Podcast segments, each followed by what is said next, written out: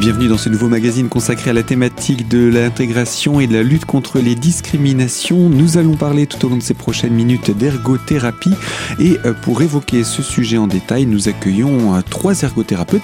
Émilie Durand, bonjour. Bonjour. Angèle Marion, bonjour. Bonjour. Et Alessandra Schmelz, bonjour. Bonjour. Vous êtes toutes trois ergothérapeutes et vous exercez dans les Vosges.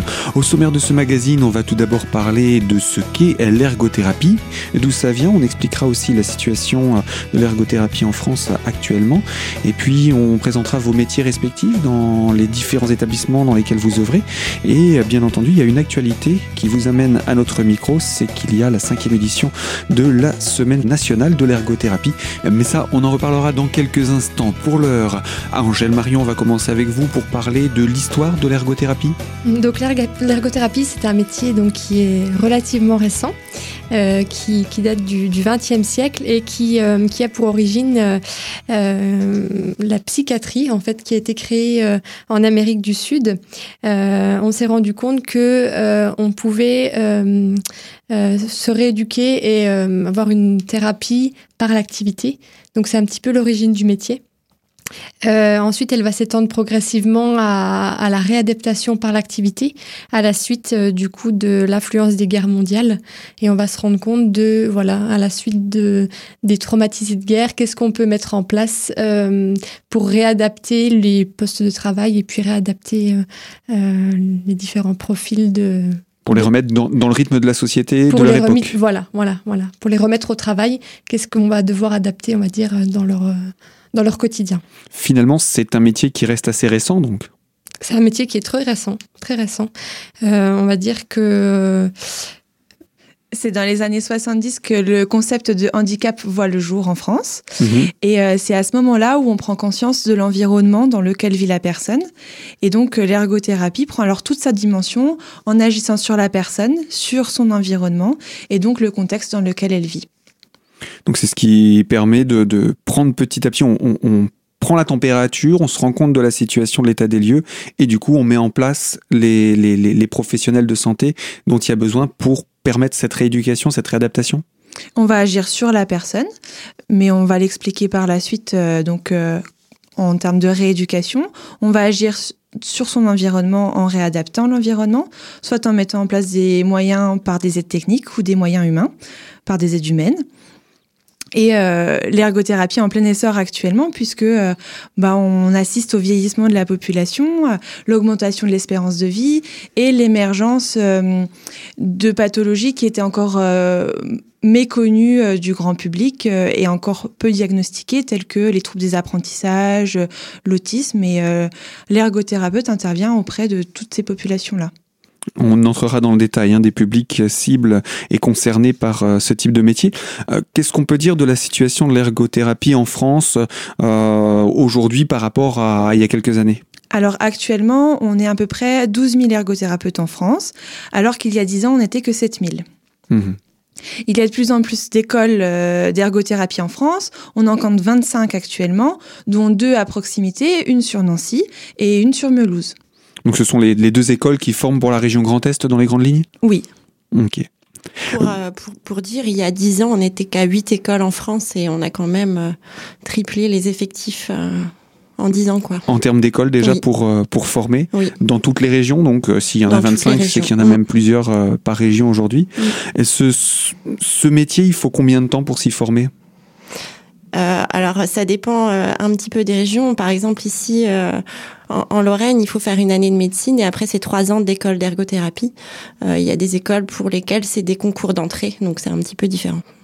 Et euh, l'ergothérapeute est considéré comme un comme un médecin, comme un comme un docteur, comme un, un professionnel de santé professionnel de santé paramédical, d'accord. Mm. Ok.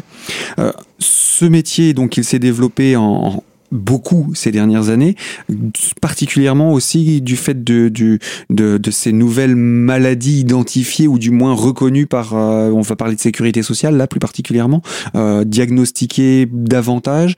Comment, comment est-ce qu'on peut expliquer ce, ce, besoin euh, de, de médecins aujourd'hui, enfin pas de médecins, d'ergothérapeutes par des différents plans de santé. Il y a Mhm. le plan des maladies Alzheimer qui a permis la création euh, d'équipes spécialisées Alzheimer et de former sur le terrain des professionnels euh, pour euh, reconnaître et diagnostiquer ces pathologies neurodégénératives. Euh, ensuite, il y a eu les plans autisme.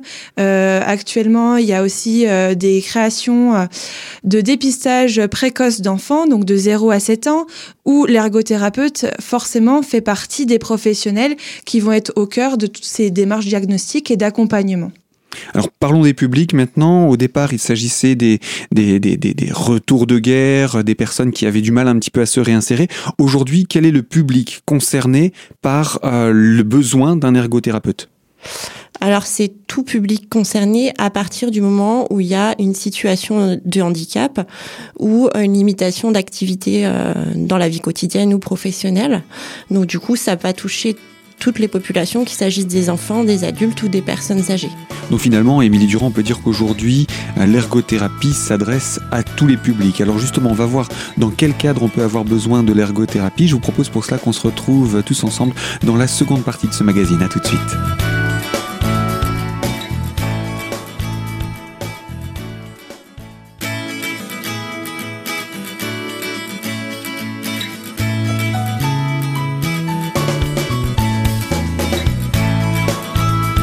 Deuxième partie de ce magazine consacré à la thématique de la lutte contre les discriminations et l'intégration des populations et nous parlons d'ergothérapie en compagnie de trois ergothérapeutes, Émilie Durand, Angèle Marion et Alessandra Schmelz, qui exercent toutes les trois dans les Vosges. Toutes les trois dans notre département, mais toutes les trois dans un cadre différent. Un petit peu plus tôt, on parlait de ce que l'ergothérapie s'adresse à tous les âges et je crois que vous exercez chacune euh, pour une tranche d'âge ou une tranche de population différente. On va commencer avec vous, euh, Émilie Durand. Alors euh, moi, je travaille plus précisément dans le domaine de la pédiatrie, donc avec des enfants. Donc là, il s'agit de collégiens et lycéens qui donc qui évoluent dans un environnement, une scolarité adaptée. Donc là, euh, j'agis auprès d'enfants pour qui une scolarité ordinaire est compliquée, donc qui sont limités dans leurs activités, que ce soit la scolarité ou la vie quotidienne. Et donc, euh, j'interviens pour leur donner euh, un maximum d'autonomie, que ce soit dans leur scolarité ou dans leur vie quotidienne. Donc, par exemple, j'ai tout type de handicap possible. Ça va du handicap invisi- invisible, pardon, que ce soit les fameux 10 dont on parle beaucoup euh, ces derniers temps, Dyslexie, Euh, etc. dyspraxie, Mhm. etc. Euh, tout handicap de naissance également, que ce soit des paralysies, des choses comme ça. Ou alors, j'ai aussi des enfants qui, qui, arrivent dans mon établissement suite à un accident ou une maladie et, pour lesquels il y a un handicap qui est apparu. Voilà. Donc là, dans ce cadre-là, j'ai plutôt deux versants, je dirais, d'activité. Il y a le domaine de la rééducation. Donc en fait, euh, le but là euh, de l'ergothérapeute, ça va être de rééduquer le, geste, la fonction qui est déficiente. Euh, L'ergothérapie, c'est vraiment le soin par l'activité. Donc on va utiliser les activités de vie quotidienne pour euh, permettre de travailler les fonctions qui dysfonctionnent. Par exemple, eh ben, un enfant qui a une paralysie d'un membre, d'une main, eh ben, on va utiliser une activité de vie quotidienne, un jeu, quelque chose de ludique qui lui plaît et qu'il a l'habitude de faire pour améliorer la fonction. Ou- je perds un petit peu le fil. En tout cas, c'est- un exemple pour euh, votre activité Ouais. dans le domaine, pour vous, de, de la pédiatrie, donc plutôt du jeune public. C'est ça. Par exemple, une personne, euh, enfin un enfant qui a un, un problème moteur, euh, qui n'arrive plus à écrire, et ben on va essayer de rééduquer l'écriture pour restaurer l'autonomie en classe. Donc ça, ça va être l'aspect plutôt rééducatif. Et puis il y a un autre aspect qui est plutôt réadaptatif pour le coup, où là on arrive un peu aux limites de la rééducation. La fonction n'est pas récupérable, donc on va compenser euh, ce qui dysfonctionne en mettant en place des aides techniques ou des moyens de compensation. Euh, dans mon activité, par exemple, ça peut être la mise en place d'un moyen de compensation informatique pour euh, pour permettre le gain d'autonomie ou la restauration de l'autonomie, pour écrire, pour réaliser les activités de la scolarité ou de la vie quotidienne.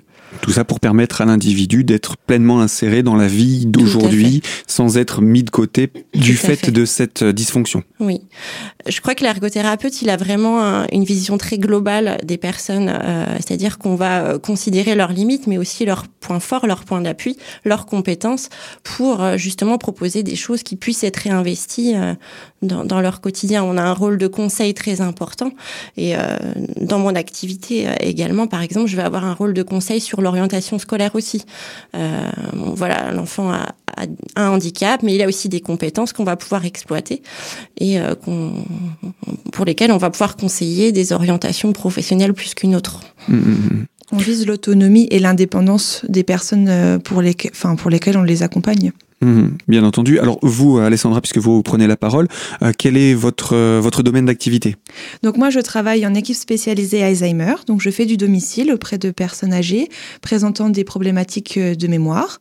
Donc, liées à la maladie d'Alzheimer pour le ou maladie apparentée. Il y a d'autres types de démence qui peuvent entrer en compte et on les accompagne également. C'est vrai que le titre porte préjudice finalement. On n'accompagne pas que des personnes avec la maladie d'Alzheimer. Et euh, moi, mon rôle va plus être dans la réadaptation et la prévention. La réadaptation, pourquoi? Puisque je vais mettre en place euh, avec euh, les personnes au domicile des moyens pour pérenniser le maintien à domicile et éviter l'institutionnalisation. Mmh. Donc, on va mettre en place des aides techniques, donc adapter le logement, ou des aides humaines. C'est pour ça que je travaille en lien avec des professionnels, que ce soit des orthophonistes, des kinésithérapeutes, des infirmiers, euh, des aides à domicile, des auxiliaires de vie à domicile, et également euh, des assistantes sociales pour tout ce qui est plan d'aide. Euh, et puis après, j'ai tout un versant de la prévention par rapport au maintien à domicile. D'accord. Et puis, troisième intervenante, donc euh, Angèle, vous, vous travaillez dans quel type d'établissement? Donc moi je travaille en EHPAD, donc en établissement hébergeant des personnes âgées euh, dépendantes. Donc je viens un petit peu à la suite euh, d'Alessandra, c'est-à-dire quand le maintien à domicile n'est plus possible, donc il y a une entrée en institution qui se voilà qui se met en place.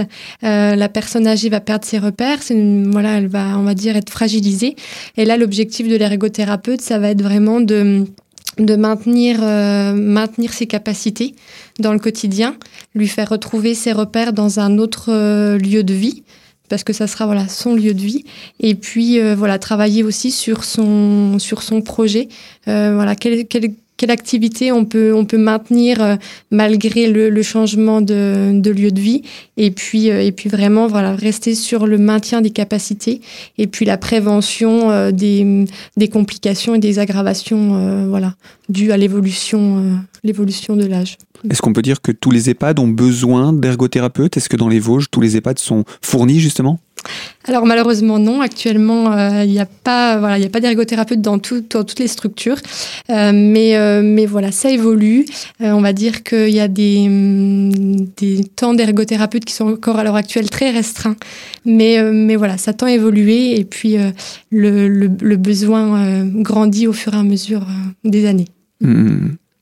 Alors là, on a présenté vos, vos publics à vous euh, dans le cadre de, la rééducation. Est-ce qu'il y a d'autres domaines pour lesquels on peut avoir besoin euh, d'un ergothérapeute euh, autour de ces domaines-là? Oui, alors après, euh, je crois que ce qu'il faut comprendre, c'est que euh, chaque ergothérapeute intervient dans des domaines différents et que le métier est très différent euh, selon là où on travaille. À partir du moment où il y a une restriction des activités, un ergothérapeute pour intervenir, donc ça peut être dans tout domaine, que ce soit la psychiatrie, c'est vrai qu'on l'a pas évoqué, évoqué, mais par exemple, une personne avec une psychose qui est limitée dans ses activités peut être aussi aidée par un ergothérapeute. on a aussi des ergothérapeutes qui travaillent en libéral. Euh, voilà, c'est quelque chose qui n'est pas encore très développé, mais euh, ça se développe également. Donc c'est encore des choses très différentes. Euh, je crois que voilà, pour un titre d'exemple, on a aussi des ergothérapeutes qui travaillent dans des magasins de matériel médical. voilà, où ils ont des rôles de préconisation, conseil aussi sur les aides techniques. on a des ergothérapeutes dans les conseils départementaux qui font vraiment que de l'aménagement de domicile. voilà, c'est vraiment très très varié. Tout ça toujours pour répondre à, un besoin, l'aménagement du domicile, surtout d'un appartement, j'imagine, euh, adapté ou euh, prévu pour accueillir une personne en situation de handicap. J'imagine que l'ergothérapeute va apporter un plus dans le cadre de cette préparation de cet appartement, de ce logement. Bah, le plus, c'est vraiment la prise en compte de la personne, de ses habitudes de vie. Euh, L'ergothérapeute prend en considération l'environnement et la personne. Donc, euh, c'est pas euh, juste on adapte l'environnement, c'est on le fait en fonction de ce qu'elle aura besoin de faire dans sa vie quotidienne. Si c'est une personne qui cuisine beaucoup, euh, on va mettre l'accent sur l'adaptation de la cuisine. Si c'est une personne qui avait l'habitude de bricoler, eh ben, on va faire en sorte qu'elle puisse continuer ses activités en proposant des aménagements de son lieu de vie. Et eh bien voilà pour quelques exemples du rôle des ergothérapeutes dans la vie des personnes qui en ont besoin. merci Émilie Durand, Angèle Marion et Alessandra Schmels. On n'a pas fini hein, de parler d'ergothérapie. Il y a encore d'autres exemples à donner qui sont encore des situations différentes. Et je vous propose pour ça qu'on puisse se retrouver dans la dernière partie de ce magazine. À tout de suite.